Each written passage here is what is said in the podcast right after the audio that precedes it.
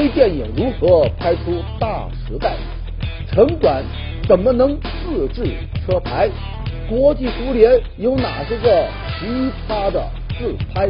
更多精彩就在本期《杂志天下》。观众朋友，大家好，欢迎收看《杂志天下》，我是廖杰，和你一起来关注正在流行的话题。节目开始，杂志封面最新一期的小康。这封面话题是微电影大时代，凭借着这个时间短、投资小、易传播等等优势，这个微电影啊，在近几年来是大行其道。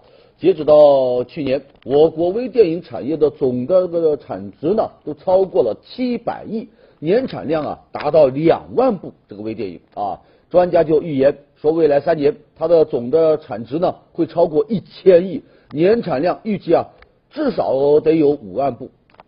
虽然现在微电影还是一片繁荣，可是呢，在它诞生之初却是另外一番景象。一般都认为哈，微电影的开山之作呀，就是由那个胡歌在零五年制作的那部短片叫《一个馒头》引发的血案。这个短片在短短二十分钟之内，极尽搞笑滑稽之能事，掀起了一场网络狂欢。当时啊。人们也只是把它当做一个玩笑，并没有意识到它所蕴含的价值。而直到几年后，才有广告商啊发现，用这么一种形式拍摄出来的广告，那传播效果呢更好。二零一零年，某汽车品牌那就携手这个吴彦祖，共同打造了第一部广告微电影，叫《一触即发》，那就竖起了微电影时代的一座里程碑啊。之后。大量知名品牌就进入到了这个领域啊，进入到了微电影的领域。你像某手机品牌就联合周迅、张静初啊拍了这个《四叶奇谭》，还有几家企业呢拉着这个动画导演皮三打造出了一个《泡芙小姐》等等。在广告微电影获得成功的同时，这个文艺微电影呢也开始啊大胆的试水。你像筷子兄弟拍摄的这个短片《老男孩》。短短才几天，便创下了几千万的点击率。在这之后啊，各种类型的微电影那就不断涌现啊，内容是包罗万象。到了二零一三年，这微电影的创作呢，那就呈现出井喷之势，年产量超过了一万部。其中啊，有些作品啊，那火的呢，都没有办法用这个播出量来衡量。你比如那个万万没想到，谁是你的菜？而现如今。全国各地又不断的推出了各种微电影节呀、微电影大赛呀，这就刺激着微电影市场的迅猛发展。有专家呀就感慨说：“说这个微电影啊，将具有无法想象的一个广阔的前景。”我们回到这个封面，微电影大时代。要我说呀，这叫什么呢？这叫积微之著，积小成大。接下来我们来关注强制缴纳十年费用的停车场。说这个成都同德社区的这个地下停车场啊，是当地首个公住民建的这个停车场。前不久呢，它正式启用了。然而刚开张，却因为停车费的问题引来了一片质疑。这停车费的标准它是怎样的呢？一句话叫提前消费。你呀，要是想在这停车呢？得一次性的交纳十年的停车费啊，大概是五万块钱左右。你交完了这个十年的停车费，还得每个月呢交五十块钱的管理费。您瞧瞧，这停车费交的跟买保险似的啊！这一签就签了十年，如此不走寻常路，那当然就引发了一些争议啊。说起来哈。作为当地缓解老旧小区这个停车难的一个样本，这个停车场啊，曾经被寄予厚望。你看啊，公助民建，它具有明显的公益性质和民生性质，怎么着，那也不应该出现这个天价停车费的问题吧？然而，事与愿违啊！你不说停车费十年一交，闻所未闻。即便平摊下来，每个月的费用那还真不低。你要知道啊。周边小区那个停车费呢，每个月也就是一百、两百、三百，而这个所谓的公益停车场啊，居然高达五百。无奈之下，这居民呢就只好用脚来投票啊，用车来投票啊，就预租两个月哈，三百个固定停车位只租去了五十来个啊。对于市民的吐槽，这停车场管理方也感到很委屈。啊，一呢是诉苦，说这个停车场啊，总投资是六千万，每个车位摊下来十二万，就这样二十年也收不回这个成本呐，完全就是在亏本经营。那诉完苦之后呢，接下来就是鸣冤啊，说这个十年收费时间虽然很长，但价位很低，而且稳定啊，等于是把未来十年的这个呃涨价呀、通货膨胀啊都让利给大家了。这此言一出啊，人们都惊呆了。哎呦，您真是好会算账啊！咱差点都无言以对了。既然算账，那就好好的算一算啊。首先，停车场它属于公助民建的性质，国家按照每一个车位呢，都给了一点八万的政策补贴，总计有一千来万啊。你算账的时候，怎么不把这一千多万算进去呢？还有。说是说收费是提前缴纳啊，可以避免这个涨价、通货膨胀。可是呢，除了停车费，咱用户每个月还要交五十块钱的管理费，这算不算二次收费呢？而且这管理费还不是固定的，它是可以随着物价水平而水涨船高的。那么您说好的通货膨胀的让利呢？还有啊。预交十年费用，这巨额资金在十年间的投资升值，也够你赚一个盆满钵满了。你可真行啊！哈，利益都占全了，还这么一脸无辜的闹委屈呢？停车场强制缴纳十年费用，那还真是要钱任性。不过要我说，公益性质的停车场这么一种唯利是图的念头，还是赶紧停了吧。接下来我们来说一说。城管自制车牌啊，说这个前不久啊，有人就发现甘肃省环县城管，他竟然呢就悬挂自制的车牌啊上路执法，这就引发人们的热议了。要知道这个车牌呀，那就好比是机动车辆的身份证，你不能够随意更换，更不能自己来做呀。所以呢，二零一三年起实行的这个新交规，对车辆未按规定悬挂车牌的，一次呢就记扣十二分。但现实中还是有人铤而走险，有的就利用电动装置变换阴阳车牌，有的呢通过这个涂抹呀、遮挡等方法呢制造这个替身车牌。这一回环县的城管他用起了是自制的车牌。一开始啊，这相关负责人还解释呢，说是因为原有车辆无法满足实际的工作需要，而增加的车辆呢又没有通过牌照的申报，于是呢。只能是将就着啊，用自制的车牌。或许啊，是因为觉得这个将就之说难以获得认可，这位负责人很快他又改口了，说这个执法车辆都有正式的车牌，只不过呢，咱没有装上去。而之所以使用这个自制的车牌，是想借鉴其他区县城管的执法经验。您看看。某些执法部门之所以敢冒目中无法之舆论风险，以违规动作来促进这个执法行动，无非呢就是看中了这种自制车牌的威慑作用，以为越是如此，越能突出城管来了的不怒而威。但事实上，这不过是狐假虎威和虚张声势吧？毕竟依法办事。才是执法服众的前提。你自己都视法律于无物，那市民就算嘴上不说，心里也不会服气的。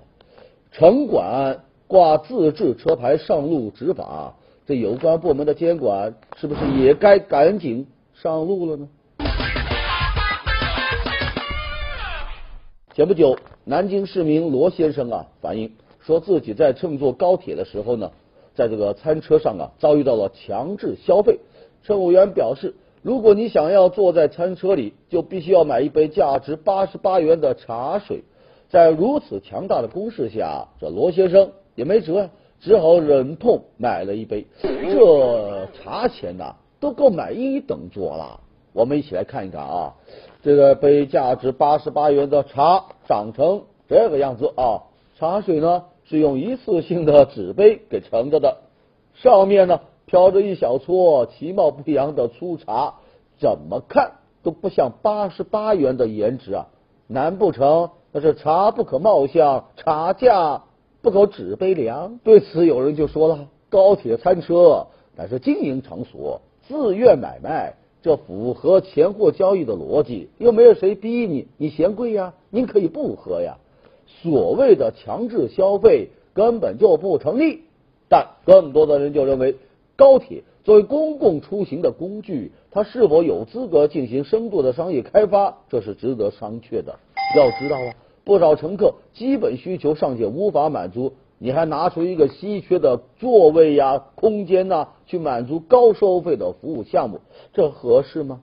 更何况，他可不光是餐车喝茶收费高啊，你就是不去餐车，老老实实坐在原位上买一个盒饭，那也不是一般人承受得了的。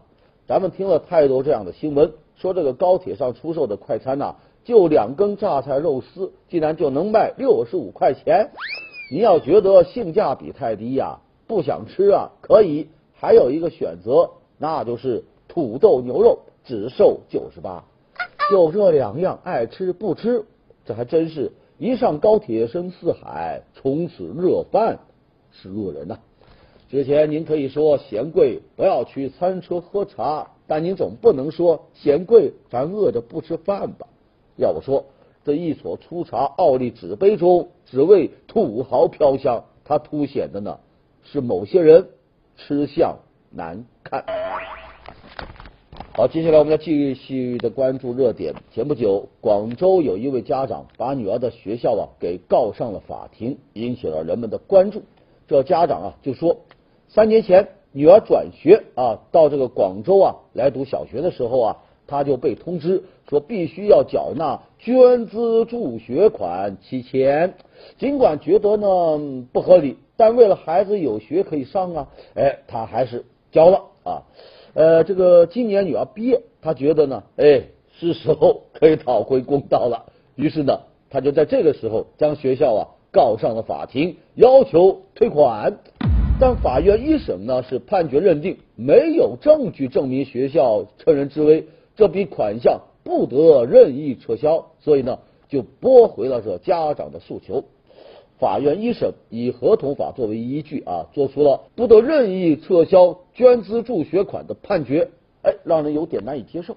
要知道啊，如果这么一个款项本来就师出无名，那有没有意愿，那都属于违规的。你用合同法的自愿条款来解释，显然就有偷换概念之嫌。其实啊，早在二零一一年，教育部呢就联合其部门发文啊，就要禁止向学生收取和入学挂钩的任何费用。二零一二年，教育部呢又同国家发改委、审计署一块发布通知，就是禁止收取这个择校费和助学款。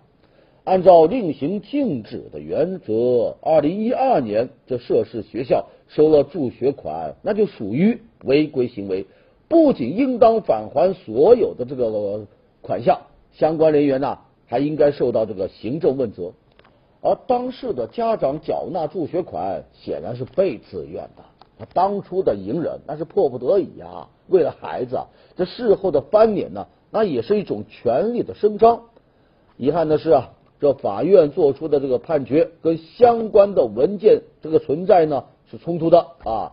就眼下来看吧。当事家长还有两种伸张权利的途径：一呢，您是可以继续向二审法院再度提出这个上诉啊；另外呢，也可以拿这个缴费的这个证据啊，向教育行政部门进行投诉啊。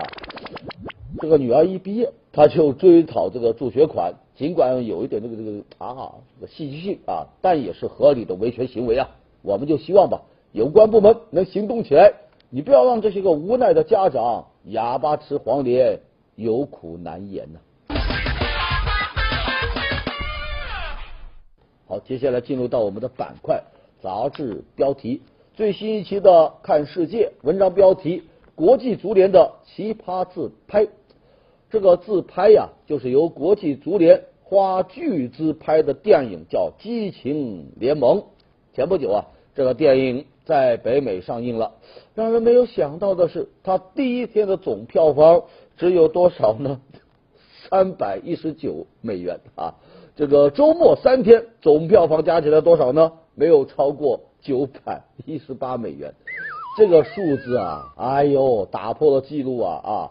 由电影《我吻了一个吸血鬼》创下的一千三百美元的历史最低纪录啊，厉害啊哈！由此呢，他当之无愧成为北美历史上最不卖座的电影。不光是在北美啊，它在欧洲的票房那也是一路惨淡。看到这种情况，那有的国家呀，干脆就直接发行 DVD 了事了，根本就不让这个电影进电影院啊。激情联盟，它讲述的是国际足联的一个历史，以及世界杯的诞生，还有三位领导人啊，雷米特呀、阿维兰勒呀，还有布拉特他们的故事啊。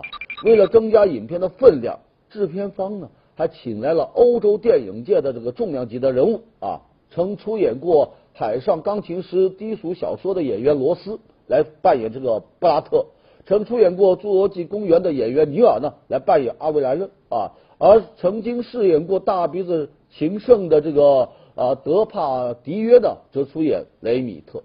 要说这阵容，那真是很强大。可观众为啥不买账呢？杂志就解释说，怪就怪呀，国际足联他自己不给力呀，腐败丑闻都持续了几十年，仍然是不知悔改，令球迷呢失望不已。而影片对这些个却视而不见啊。反倒将这些个足球大佬啊塑造成了一个个高瞻远瞩的英雄人物，这不赤裸裸的谄媚吗？更可气的是啊，电影居然花了两千九百万美元。要知道啊，这个相当于资助世界贫困国家发展足球项目整个一年的预算呢，也是今年女足世界杯所有球队花费总和的一点五倍。有意思的是哈。电影的导演啊，奥伯汀那也是怨声载道，他就说呀，关于国际足联的这个丑闻桥段呢，都被删掉了。这部电影完全就是一个灾难呢。而演员罗斯呢，在演完之后是后悔不已啊，一直就躲着不敢看呢。他认为这电影让他自毁形象，自掘坟墓。我们回到标题，国际足联的奇葩自拍啊。一生的问题还拍电影来啊自吹自擂啊这样的奇葩那怎么会不人人喊打呢？接下来我们来看最新一期的博客天下文章标题：脸心厄齐尔啊，说这个前不久呃赛车之父恩佐法拉利的这个自传电影正在筹拍，有消息就说呀，蝙蝠侠克里斯蒂安贝尔。很可能在电影当中扮演这个恩佐。这消息一出来，球迷们立马不答应啊，他们很愤慨啊，纷纷表示：你们这是要把厄齐尔摆在哪呢？对此啊，非球迷可能要问：厄齐尔是谁呀？他呀是德国队的中场球星啊。二零零六年世界杯上他就开始崭露头角。世界杯之后呢，有评论高调夸他德国队。得厄齐尔有如九八年法国队得旗主，那么问题来了，一个赛车之父和一个足球明星有什么关系呢？您还别说，还真有。要说这厄齐尔和那个恩佐呀，简直就像是双胞胎。我们来看看他们俩的照片，就算是不脸盲的也分不清他俩谁是谁呀。于是啊，大伙一致调侃说厄齐尔啊。可能是恩佐的转世或者是穿越，而他俩唯一的区别呢，是恩佐笑起来一副忧郁的样子，厄齐呢则是炯炯有神的呆萌状。当然了，呃，既然被称为是脸星，那么厄齐啊就不止恩佐这么一个分身啊。比如有人就发现他还有点像这个《海底总动员》里的这个小丑鱼尼莫啊，还有点像希区柯克电影里的邪恶男主角彼得洛。还有点像意大利的数学家利奥纳多啊，有点像喜剧明星憨豆，偶尔呢还有点像素颜的范冰冰，甚至呢有点像那个小黄人，还像什么树娃呀，像辛普森啊等等。这个厄齐尔在撞脸界的声誉啊，已经超越了他的足球球技啊，不少伪球迷对他的关注已经这个呃从这个球场上转移到了各类撞脸连连看的游戏里。你像巴西世界杯。德国队战葡萄牙队这个比赛之前呢，远在中国的三星堆这个博物馆官博啊，就发布了一张 PS 的图片。三星堆出土的青铜面具，生披这个厄齐尔的八号战衣，简直是神相似啊！有人就说脸型厄齐尔难以忘记你的容颜，这属于另类的有容乃大呀。好，接下来进入板块杂志图片，任性海狮要吃鱼，强行逼宫饲养员，观众直呼那画面太美，不敢看呢。英国拍卖女王伊丽莎白二世婚礼上的蛋糕，最终有人用五百英镑买下它。虽然已经被存放了六十八年，但它依然能够吃啊！您说这蛋糕里究竟添加了什么东西，会如此长寿呢？巨熊骑摩托飙车，车上一定要刷《熊出没》注意。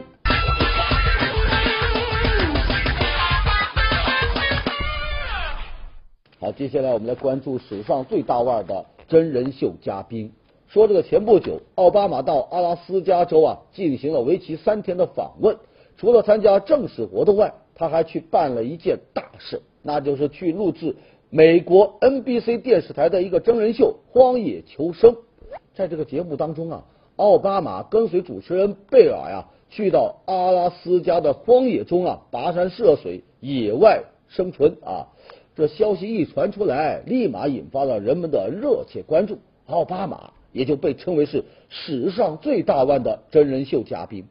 说起来哈，如果大家没看过这个《荒野求生》，可能不知道为什么媒体和大众对这么一件事反应如此强烈。要说这节目主持人贝尔呀，那还真是料理界和户外界的一朵奇葩呀。他不光是野外生存专家。还号称是食物链最顶端的男人，能送外号“贝爷”。为什么说他是食物链最顶端的男人呢？因为他呀，这哥们什么都吃，什么都敢吃。我们来看看他在节目当中的食谱，那画面太美，我劝您不要看啊！你比如在热带雨林吃象鼻虫啊，在阿尔卑斯山吃山羚羊的活蛆，在沙漠。就直接吃了响尾蛇，在非洲赞比亚，哎，吃斑马的那个那个啊尸体，在高原上吃红蚯蚓，缺水的时候呢，他就敢喝这个动物的啊呃粪水。要知道啊，这贝尔吃这些东西的时候，基本上都是生吃的呀，而且呢，还有啊配有他著名的一句话，说把头去掉就都可以吃了。而他第二句有名的话呢，就是吃蝙蝠的时候说这蝙蝠的味道啊是啊鸡肉味啊嘎嘣脆，而这六个字也成为形容这个贝尔菜单的专用词，所以大家都在猜测这贝爷到底会给奥巴马吃什么呢？你像《荒野求生》中国版的这个这个这个嘉宾韩雪，就在他的微博里啊用中英文双语来调侃。说，请问总统的配餐和我们一样不？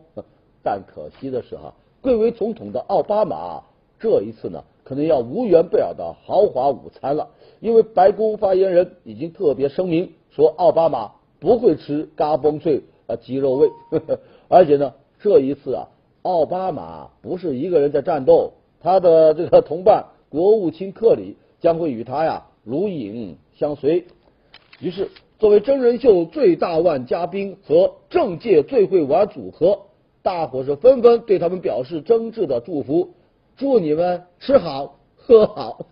而对于荒野求生栏目组，大伙的呼声是：赶紧把节目剪出来吧！大家都在喝着啤酒，刷着夜，等着看呢。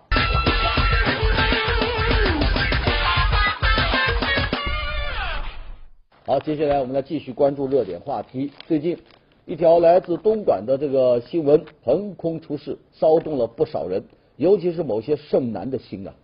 这新闻就说，因为男女比例严重失调，所以呢，东莞工人一夫多妻现象很普遍，不少女工啊争相养男友。这文章还举了几个例子啊，说四川的小伙子李斌同时有四个女朋友啊。而且女朋友呢，还都知道彼此的存在，哎呦，相处的还很融洽。还有啊，李斌一哥们叫小林，人家也不赖，有三个女朋友。他毫不避讳的说，这很正常嘛，出来混的谁不是这样？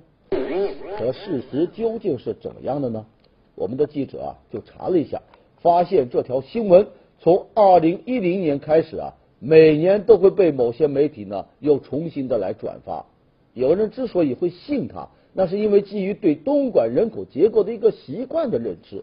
由于制造业比较发达，人们往往就觉得东莞肯定是女多男少。那第五次这个人口普查的数据呢，好像也显示东莞的男女比例啊是八十九比一百，但是在第六次人口普查的时候，这个数字已经发生了改变。东莞的男性人口啊是大幅度的上升，男女比例呢是一百一十七比一百。另外，今年五月，国家统计局发布了新莞人基本情况调查报告。所谓新莞人，指的就是来到东莞打工的青年男女啊。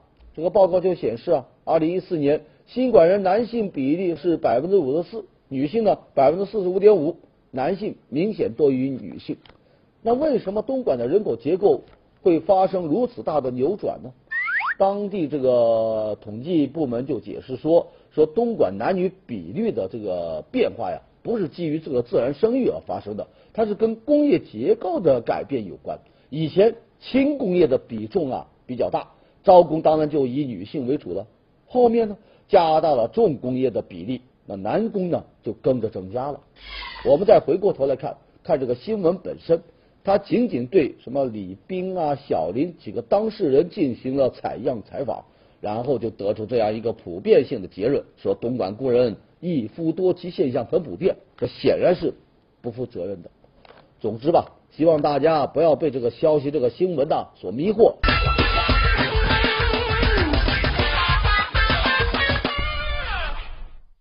接下来是最新一期的新周刊，我们来介绍几个类词。第一个词。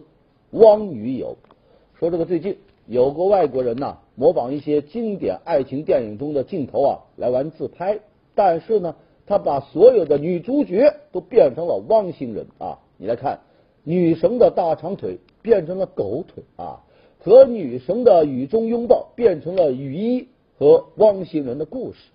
面对这样一个创意，有人就调侃说，歌从中啊，只看到三个字，叫单身汪。”还有人就自嘲啊，说汪女友算什么呀？我还有面包汪呢。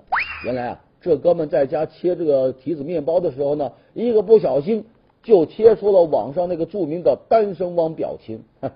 单身汪可怜呐，倒霉起来看个电影、吃个面包都要被虐啊。好，下一个词叫看球抓人啊。前不久，哈尔滨毅腾主场对阵新疆队，看台上一男一女啊秀恩爱。被直播画面呢拍到了，不过这一幕呢恰好被电视机前这个这个男子的老婆看到了。随后，这老婆和丈母娘就真的就赶到了现场，把丈夫啊和那个 疑似小三的女子呢抓了个正着。那有人就调侃说：“您瞧瞧这画面，这密密麻麻的小人头都能从里边找到老公，这夫人呢一定是玩这个找茬游戏的高手啊。”还有球迷就很愤慨，说真想把这男的给揍一顿。你有一个看球的老婆，居然都不知足啊！好，下一个类词叫面具拔河。有一个中学啊，举行这个拔河比赛，某班级呢，这个拔河运动员呢，全体戴上了一个搞笑的面具来比赛。结果对手看到对面那一帮子囧脸，不由得就哈哈大笑，根本就停不下来呀。最后笑的就没有力气，直接就输掉了比赛。有人就说：“你这也太有心计了哈！明明要靠力气，你却要靠脸呐。”好的，感谢收看《杂志天下》，读杂志观天下，杂志话题多。咱们明天中午接着说。节目最后是天下言论。